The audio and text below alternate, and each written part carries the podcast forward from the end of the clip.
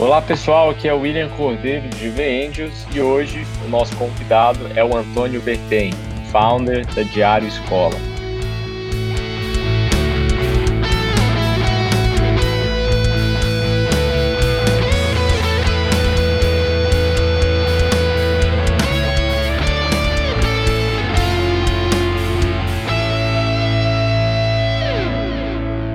Antônio, tudo bem? É muito legal ter você aqui no meu primeiro cheque, que é o podcast do GV Angels. A gente criou esse, esse conceito de podcast para trazer um conteúdo para empreendedores de primeira viagem ou é, empreendedores que buscam subir a régua da sua captação, aprender as melhores práticas de como fazer e compartilhar histórias inspiradoras, histórias de sucesso, boas práticas do que a gente tem feito aqui no Givenges dos nossos investimentos.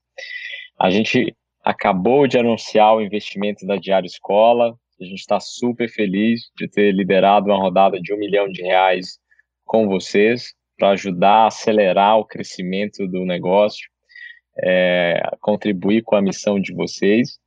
Eu queria que você se apresentasse, contasse quem é Antônio, o time, o que, que é a Diário Escola e qual problema que vocês resolvem. Então tá, pessoal. Uh, em primeiro lugar, agradeço a oportunidade de estar falando aqui para vocês. Né? O meu nome é Antônio Bertem, eu sou um dos fundadores do Diário Escola, junto com meus outros sócios, uh, Israel, Marcos e Raquel.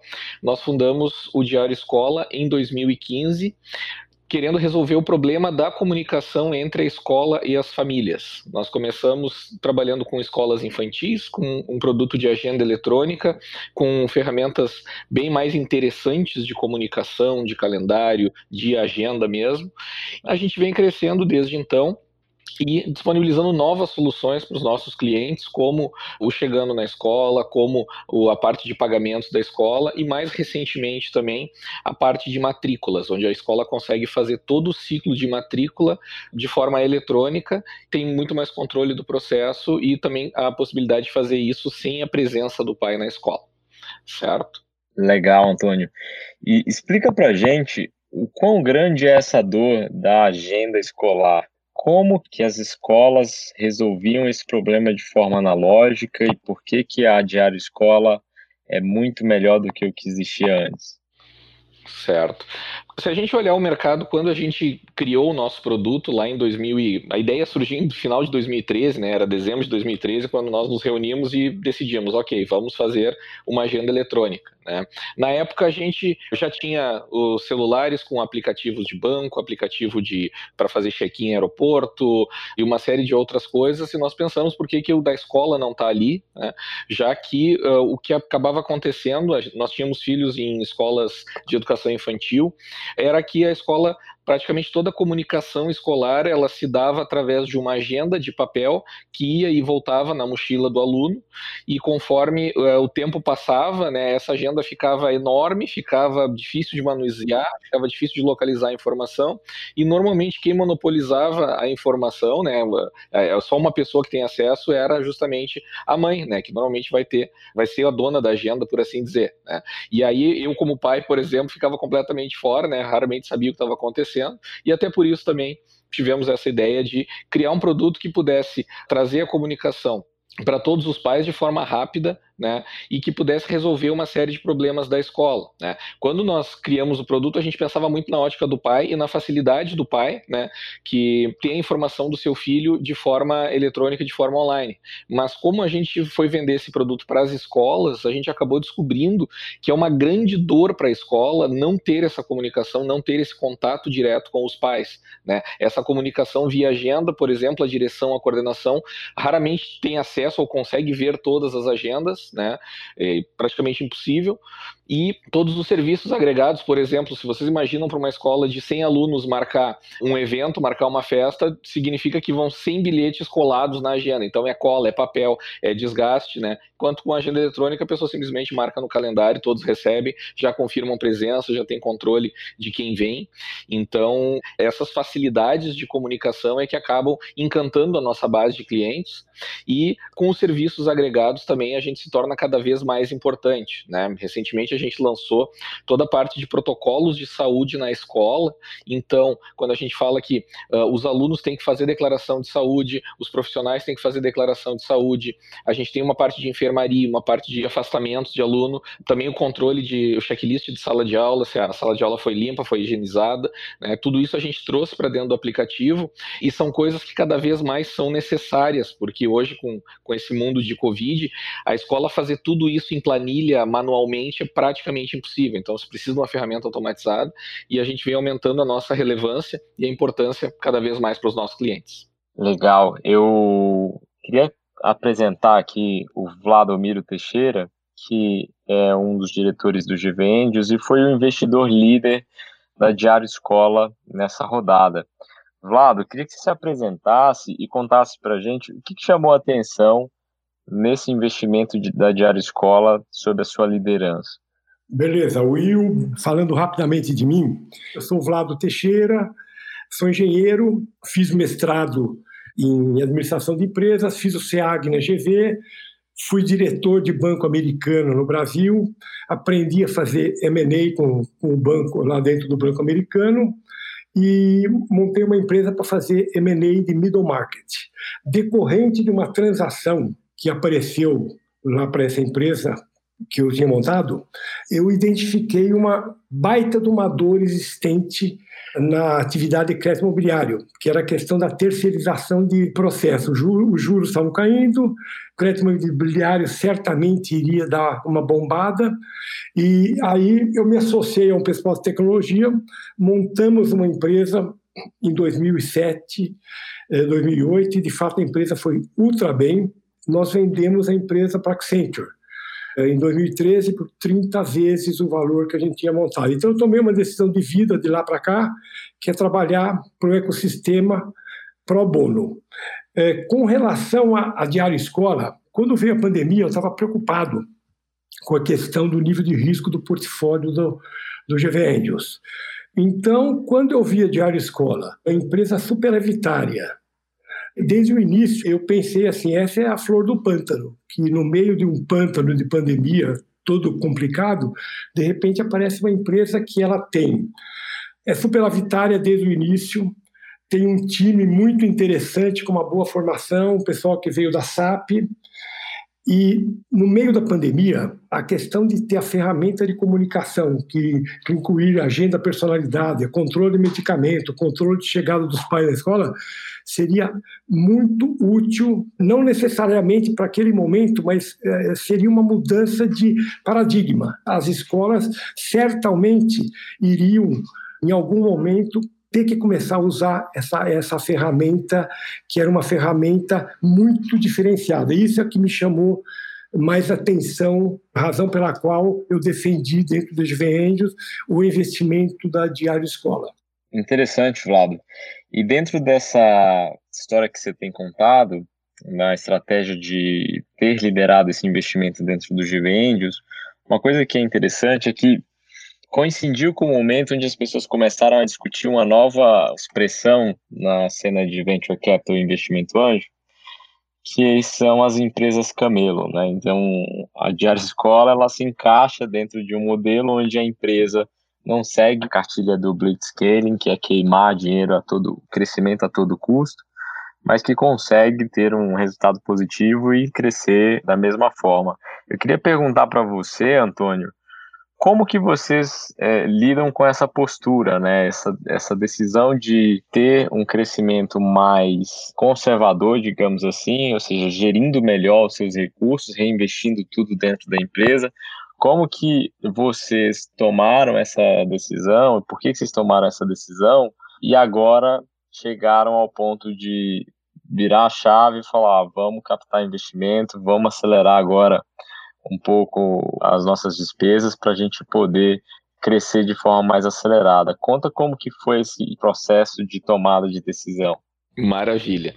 O nosso processo de decisão, ele vem, ele aconteceu quase por acaso, né? Vou explicar um pouco para vocês, né? A gente teve um processo de aceleração na UOL em 2015, em 2015 não, desculpa, em 2017, né? Nós tivemos o processo de aceleração pela UOL em 2017 e ali a gente tinha um investimento inicial que era praticamente para estruturar a operação básica da empresa.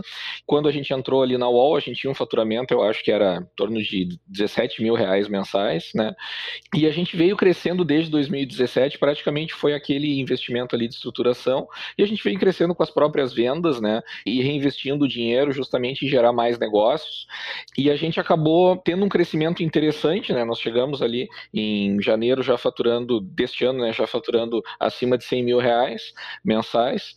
E a gente veio com esse crescimento e aí, de repente, a gente chegou num momento onde a gente praticamente bateu no teto da nossa própria capacidade, no sentido de que uh, a gente precisava de mais dinheiro para poder aumentar a força de vendas, aumentar a capacidade de marketing para poder vender mais e para poder ter uma estrutura, ter um crescimento mais, uh, mais expressivo. Né? Então foi justamente quando o pessoal da GV, né, fazendo captação, mandou um e-mail para Raquel, né, até na época, e a Raquel mandou para mim, disse, Antônio, vamos conversar com o pessoal da GV. Eu disse, pô, muito legal, vamos lá, né?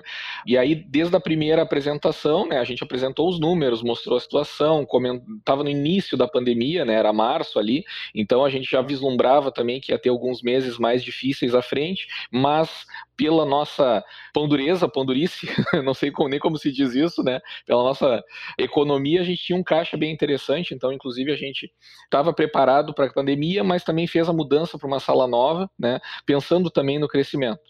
E aí, então, em março ali, o pessoal da, da GV nos convidou para fazer um, uma apresentação, né? Depois de uma primeira reunião introdutória, e me chamou a atenção, né? Até com o William comentando da expressão camelo, e sim, a gente sempre foi um camelo, né? Que quando a gente foi apresentar, né? Nos deixaram no dia do fórum de investimento, ah, e nós deixamos a mais interessante para o final, que é a diária escola, né? E a gente nunca se achava tão interessante assim, né? E aí o feedback dos investidores, do próprio Vlado, como investidor líder, uh, para nós foi super positivo, né? E realmente para nós foi uma, uma, excelente surpresa, né? Nós ficamos muito felizes e satisfeitos quando uh, a gente conseguiu avançar para a próxima fase do fórum, onde a gente começou a captação. E para nós essa é uma experiência bastante nova, né? Quer dizer, abrir uma captação, conversar com tantos investidores, né? Para poder fechar um cheque e aí poder dar o start. Então a gente ficou ali praticamente considerando no início lá de março, fomos fechar em setembro, então seis meses nesse processo, né? E aí ficamos uh, muito, muito satisfeitos quando finalmente saiu em setembro, né? Porque ali, para nós, julho foi um mês bastante complicado por causa da pandemia, foi o, foi o auge da pandemia e foi o auge da crise das escolas, né? Ninguém sabendo quando abre, quando volta. E aí, quando o mercado começa a voltar, começa a se abrir, que foi ali em setembro, aí a gente recebeu o investimento e está com todo o gás para justamente crescer a empresa nesse momento de retomada. Então, eu acho que é um momento bastante apropriado e a gente está muito feliz de ter recebido esse aporte e essa ajuda neste momento. Olhando para o seu negócio, né, Antônio, a gente vê que é uma empresa que, de um lado, o setor foi afetado é, por conta da pandemia, né? Mas de um lado, você acabou encontrando uma outra dor que a Diário Escola resolve, que foi a facilidade de transmitir o conhecimento, né, as aulas por meio da plataforma, né? Ah, meio que começaram, você começou a ter mais insights de feedbacks, né, no caso dos seus usuários, na questão de aulas remotas o quanto que isso vira aprendizado agora, o quanto que isso é importante para a empresa nesse momento. O que, que tem sido o maior aprendizado de vocês durante a pandemia? É, o, o, logo no início da pandemia, né, alguns clientes uh, via suporte mesmo abriram o chamado, ah, vocês não têm ferramenta de aula online, vocês não têm ferramenta de aula online, e nós nunca nos enxergamos como uma ferramenta de aula. E, mas normalmente a gente uh, ouve muitos clientes e atende eles, né? Então, em alguns, ali já em abril a gente já lançou a integração com o Google Meet. Então, dentro do nosso aplicativo era possível o professor criar uma aula, né? Mandar o convite já para os alunos, os alunos recebem o lembrete no calendário, já clicam no calendário, já abre, já entra na aula. Então, nós já começamos a, a migrar um pouco para essa questão de aula. A gente já vinha trabalhando nisso há algum tempo e a gente também acelerou a parte do diário de classe eletrônico, porque aquela situação do professor estar tá na sala com o diário de classe em papel impresso, fazendo chamada e fazendo anotação, nesse momento de pandemia ficou cada vez mais longe essa realidade, né? E a gente entendeu que a integração do diário de classe com a ferramenta de aula vai nos uh, tornou o diário escola cada vez mais importante, cada vez mais imprescindível para as escolas nesse momento. E a gente sempre buscou isso dos nossos produtos, né? Quando nós começamos com a educação infantil, a parte de agenda era uma dor muito forte e para os nossos clientes a gente acabou se tornando imprescindível. O diário escola é a ferramenta número um deles, depois vem as outras. E a gente queria ter a mesma relevância para as escolas de ensino fundamental 2 e de ensino médio. E aí, com essas novas ferramentas e com todo esse aprendizado da pandemia, a gente está conseguindo entregar soluções que são extremamente relevantes e importantes para esse público e cada vez mais buscando a nossa, a nossa visão de sermos justamente uma ferramenta essencial para a escola e que a escola realmente use muito o diário escola e tire muito valor dele, né? Legal, Antônio. Então, essa demanda ela acaba te trazendo insights aí para melhorar o produto, para poder aprimorar e de repente pode até ser que você vire o, o rumo para construir um, um, outro negócio, né? Querendo te dar a baliza aqui do que vai acontecer, mas é interessante ver o cliente pedindo, né? Essa validação ela é muito importante. E aproveitando que a gente está discutindo isso, eu gosto muito de conversar com empresas, principalmente nos Giveentios, antes da gente levar para comitê. Gosto de conversar com empresas que passaram pela jornada de uma aceleradora de startups, porque é um processo que sempre é muito enriquecedor, né? E vocês passaram pela UOL, eu queria que você compartilhasse o que, que você acha que foi o mais interessante de ter tomado essa decisão, né? De ter acelerado uma parte da sua jornada com mentorias, com conexões? Como que isso te ajudou é, antes da gente ir atrás, bater na porta do GVN? Sim, é, na verdade, assim, quando a gente estava lá no início do Diário Escola, né, a gente tinha sempre a ideia de, de fazer um negócio, de crescer e tal. Nós temos um amigo que até se tornou investidor também no, no Round, né, que é o Augusto, e o Augusto era muito envolvido com o pessoal da UOL, né, e aí quando nós começamos a fazer o nosso MVP, a colocar nas escolas, né, a Raquel entrou no negócio, começou a vender, a gente já estava ali com quase 20 clientes, né, a gente conversando com o Augusto ali, o Augusto disse assim, não, eu vou levar vocês para conhecer o pessoal da UOL né? O pessoal, gente boa. A, UOL ela faz alguns eventos abertos, né? A gente foi num desses eventos, conheceu o pessoal, né? E aí começou a conversar e tudo, e, e aí comentamos da empresa, ó, a gente está começando um negócio, o negócio é assim, a gente está com essa atração, está nesse momento e tal, né? Até para entender, vale a pena a gente aplicar, não vale é muito cedo, é muito. Como é que tá, né? Aprofundamos, fizemos reuniões, e aí o pessoal disse: não, olha, vocês estão num momento legal para entrar numa aceleradora, porque vocês estão começando a estruturar o mercado, já passaram pela validação, quer dizer, tem uma demanda para esse produto, alguém está comprando, né? E o que a gente precisa agora é ter um pouco mais de tração, um pouco mais de crescimento, estruturar o negócio, né? E é justamente o que a gente pode fazer por vocês. E aí então nós entramos, né? Fizemos o processo da UOL em 2017, né, fomos aprovados ali em novembro de 2016, e em 2017 entramos com o processo de aceleração, e aí começamos a estruturar um pouco mais o negócio, né, montamos a nossa primeira sala, né, e contratamos os primeiros, uh, os primeiros ainda eram estagiários, aí depois viraram funcionários, né, e começamos a estruturar o negócio, e muito aprendizado vem da aceleradora, não só pelo, pelos mentores, mas também pelos colegas, né, a gente acaba interagindo muito com outras empresas, né, até fazendo amigos e também compartilhando um pouco dessa realidade das dificuldades e, e trocando experiências, né? Isso fez com que a gente crescesse muito, né, dentro do que a gente esperava e uh, nos proporcionou ter uma visão de que, olha, a gente chegou até onde a gente podia chegar com essa estrutura mínima, com esse modelo e agora a gente precisa crescer e agora sim é o momento da gente ir para um round um pouquinho mais relevante e aí nós entramos em contato com a GV. Antônio, eu tenho uma pergunta aí que que é a seguinte: imaginando que você estivesse voltando para trás, naquele período que você ainda não tinha nem acelerado, olhando de lá para cá, é, se você tivesse começando hoje o Diário Escola, o que, que você teria feito de diferente, Antônio? Maravilha. Assim, a gente vinha de uma. Eu, Marcos Israel, vínhamos de uma empresa alemã, SAP, com toda a questão de planejamento, projeto, etc, etc. E quando nós decidimos criar esse produto, a gente estava um pouco com essa visão, né? Que era uma visão mais antiga, assim, de se pensar o desenvolvimento até de produtos de software. Então, quando a gente criou a solução, a gente criou. A ideia já, já era uma solução bastante completa, né? E, e foi uma solução que já tinha calendário, que já tinha tinha agenda, já tinha recado, já tinha uma série de outras funcionalidades, né? E aí a gente, quando começou a desenvolver o produto, nós levamos um ano para desenvolver o produto porque a gente queria entregar esse produto completo, né? E aí o que aconteceu foi que nesse ano de desenvolvimento de produto, a gente estava muito afastado dos clientes. E aí, quando a gente tinha o produto, a gente se aproximou dos primeiros clientes para fechar uma primeira venda. E a primeira venda foi duríssima. E a gente aprendeu também que, mais do que o produto funcionar, ele tem que ser bonito. Né? A primeira cara do nosso aplicativo era bem feinha. E aí, quando a gente apresentou para um cliente, o cliente não tinha aquele brilho no olho, não tinha aquela emoção em usar o aplicativo. E aí o Marcos, até foi o Marcos que chegou numa conversa nossa e disse assim, gente, não interessa, nós temos que ser o aplicativo mais bonito da loja. E aí nós começamos a, a, contratamos um designer, ele montou o layout do aplicativo, que a estrutura base é a mesma até hoje, montou a identidade visual da empresa. E aí quando nós começamos a nos apresentar com essa identidade visual, mesmo sem o produto ainda refletir isso, a gente conseguiu fechar a primeira venda.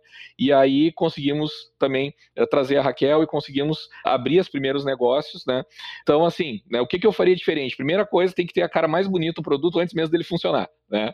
Segunda coisa, fazer o produto mais rápido e mais perto dos clientes, né? Pelo menos a primeira, uh, uh, assim como a gente faz hoje, né? Mas nas primeiras versões a gente não estava trabalhando muito assim. E em relação a crescimento também, né? Trazer antes uma pessoa de vendas de mercado, porque eu, Marcos Israel, acabamos nesse ano que a gente estava desenvolvendo o produto, né? A gente não tinha uma pessoa de mercado, né? De vendas e foi justamente a qualidade que a Raquel nos trouxe quando ela entrou na equipe um pouco depois. E daí sim a gente está nesse momento, quando a Raquel estava pronto produto estava pronto e a gente estava efetivamente conseguindo os clientes, porque a gente tinha passado por todas as dificuldades e todo o processo, aí sim a gente estava pronto para uma aceleradora. Né? Em relação ao processo de aceleração, tá? Certamente eu faria de novo, né? Se eu fosse o Antônio lá de, se eu pudesse chamar o Antônio lá de 2016, assim, Antônio, vai para aceleração porque é importante isso, vai te ajudar, vai uh, mudar tua perspectiva, mudar tua cabeça, vai te proporcionar conhecer pessoas do mercado, pessoas diferentes, investidores que vão também contribuir, trazer ideias e, e abrir um pouco a visão né, que a gente tinha também, até de como ser uma startup, como se posicionar, né?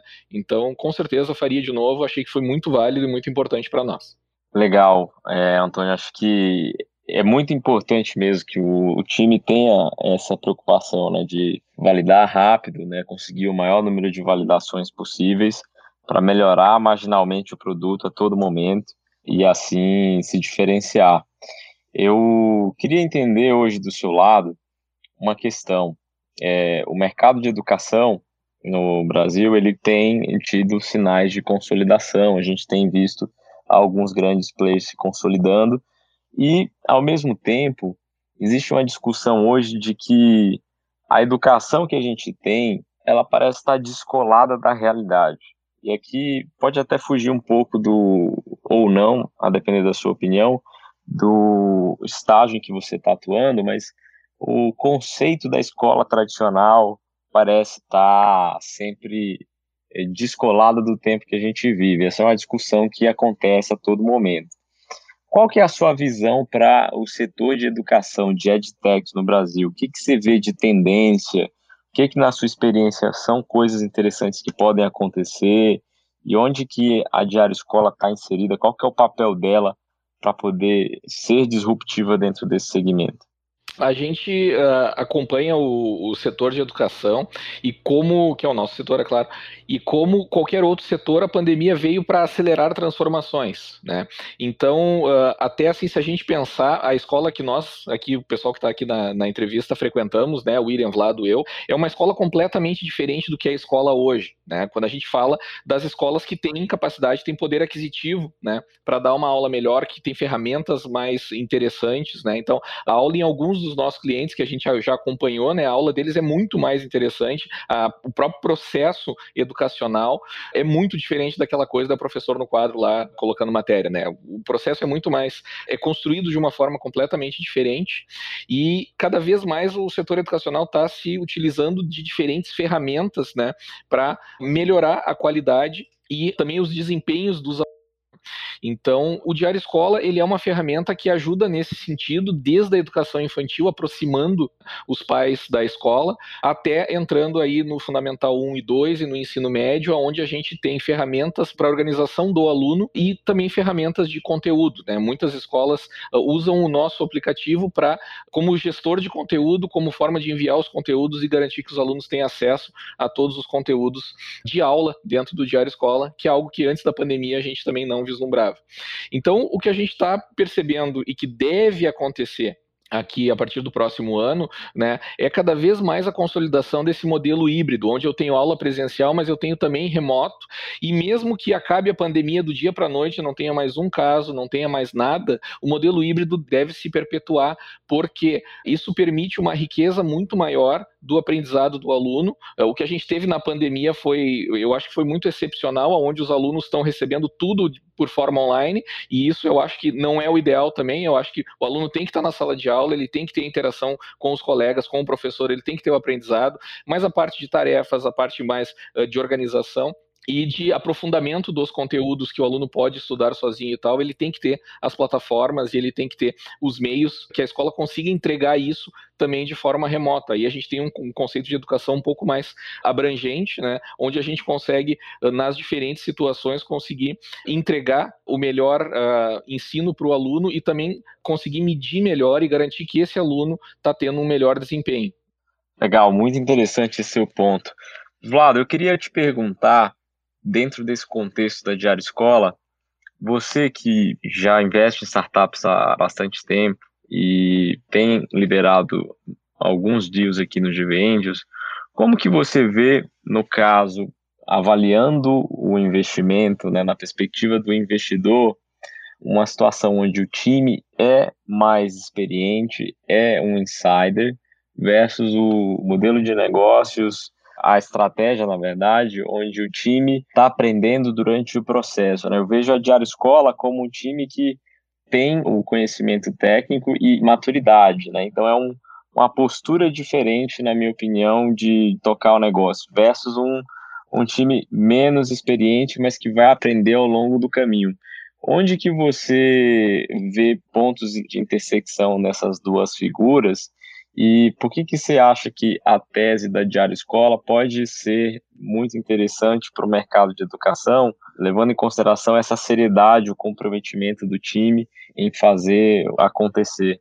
É, Will, desde que eu montei minha empresa, é, quando eu montei a minha empresa, eu montei em cima de uma baita dor que existia. Em nenhum momento eu tive dúvida que a empresa ia dar certo, porque ela foi criada para resolver uma dor específica. Então, eu acho que quando um empreendedor ele tem lá alguns anos de uma de jornada profissional e consegue identificar uma dor, ele tem mais capacidade de fazer isso até por vivência profissional e também maturidade pessoal do que um empreendedor jovem, recém-formado, que quer começar uh, uma empresa. Então, do ponto de vista de tese de investimento, eu acho que um empreendedor que trabalhou em corporação ou algum outro tipo de trabalho e que, ao longo do tempo, foi identificando uma dor que é muito clara para ele e que consegue validar e reitera que de fato existe, eu acho que ele tem mais, mais chance do que um empreendedor que tem pouca rodagem profissional. É claro que se o, que se o Mark Zuckerberg me ouvir, ele vai dizer que é uma baita boba, bobagem, mas, mas, eu, mas eu acho que nas startups que eu investi, e são 22 agora, é, isso foi ficando muito claro, essa tese, viu, Will? Que o pessoal mais, mais rodado conseguiu, pelo menos na minha mostragem das 22 startups, conseguiu produzir uma empresa de mais potencial do que é, empresa que foi, foi criada por jovem recém-formado. Então, eu acho que isso é uma coisa importante para minha tese de investimento. Provavelmente outros discordem, mas eu acho. E, e falando especificamente do Diário Escola, eu acho que o fato deles terem essa formação, o fato de também eles estarem conosco no GV Angels, que claramente está gerando para eles smart money,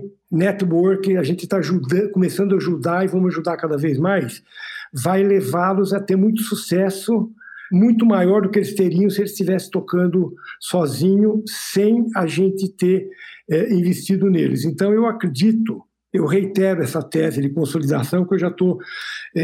a gente já vê acontecer, aconteceu com a Agenda Edu, aconteceu com a Escola em Movimento e fatalmente vai acontecer também em algum momento lá na frente com a Diário Escola. Excelente, Vlado.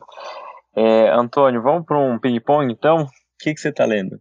Bom, eu no início do ano eu vi um filme na Netflix, uh, O Irlandês, e eu me interessei muito pela história e acabei comprando o livro e aí estou lendo a história do Frank e realmente bastante interessante, né? É um livro não é técnico, não é business e tal, é um livro realmente para relaxar, né?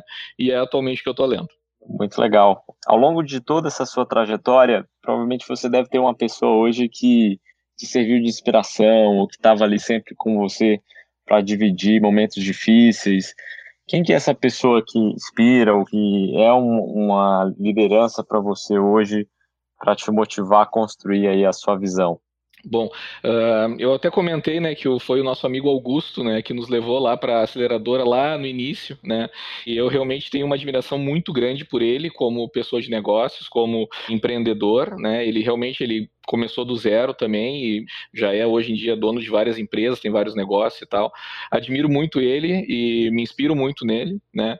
Também tem um outro amigo meu que é o Pedro Van Gartner também, que é o CEO da, foi CEO da ACE, né, da aceleradora ACE, que até a gente não entrou na ACE, no, naquele momento nós escolhemos a UOL, mas eu também sou bastante inspirado por ele, eu acompanho o podcast dele, ve, vejo as news e gosto bastante dele também.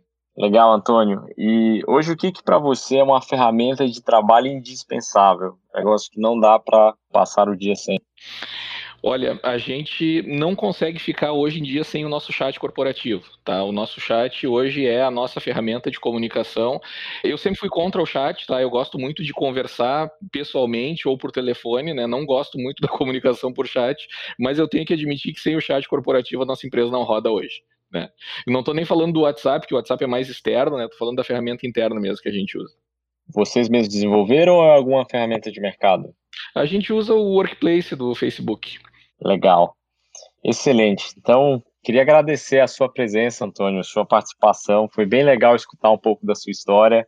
Queria agradecer, Vlado, pela participação também, de compartilhar um pouco sobre o motivo de ter liderado esse deal, de ter compartilhado um pouco da sua experiência também. E esse episódio e os próximos vocês encontram no Spotify e em todas as outras plataformas de streaming. Muito obrigado, pessoal, pela participação. Obrigado, Will. Obrigado, Antônio. Obrigado, William. Obrigado, Vlado. Mais uma vez aí agradeço a oportunidade e fiquei muito feliz em poder participar.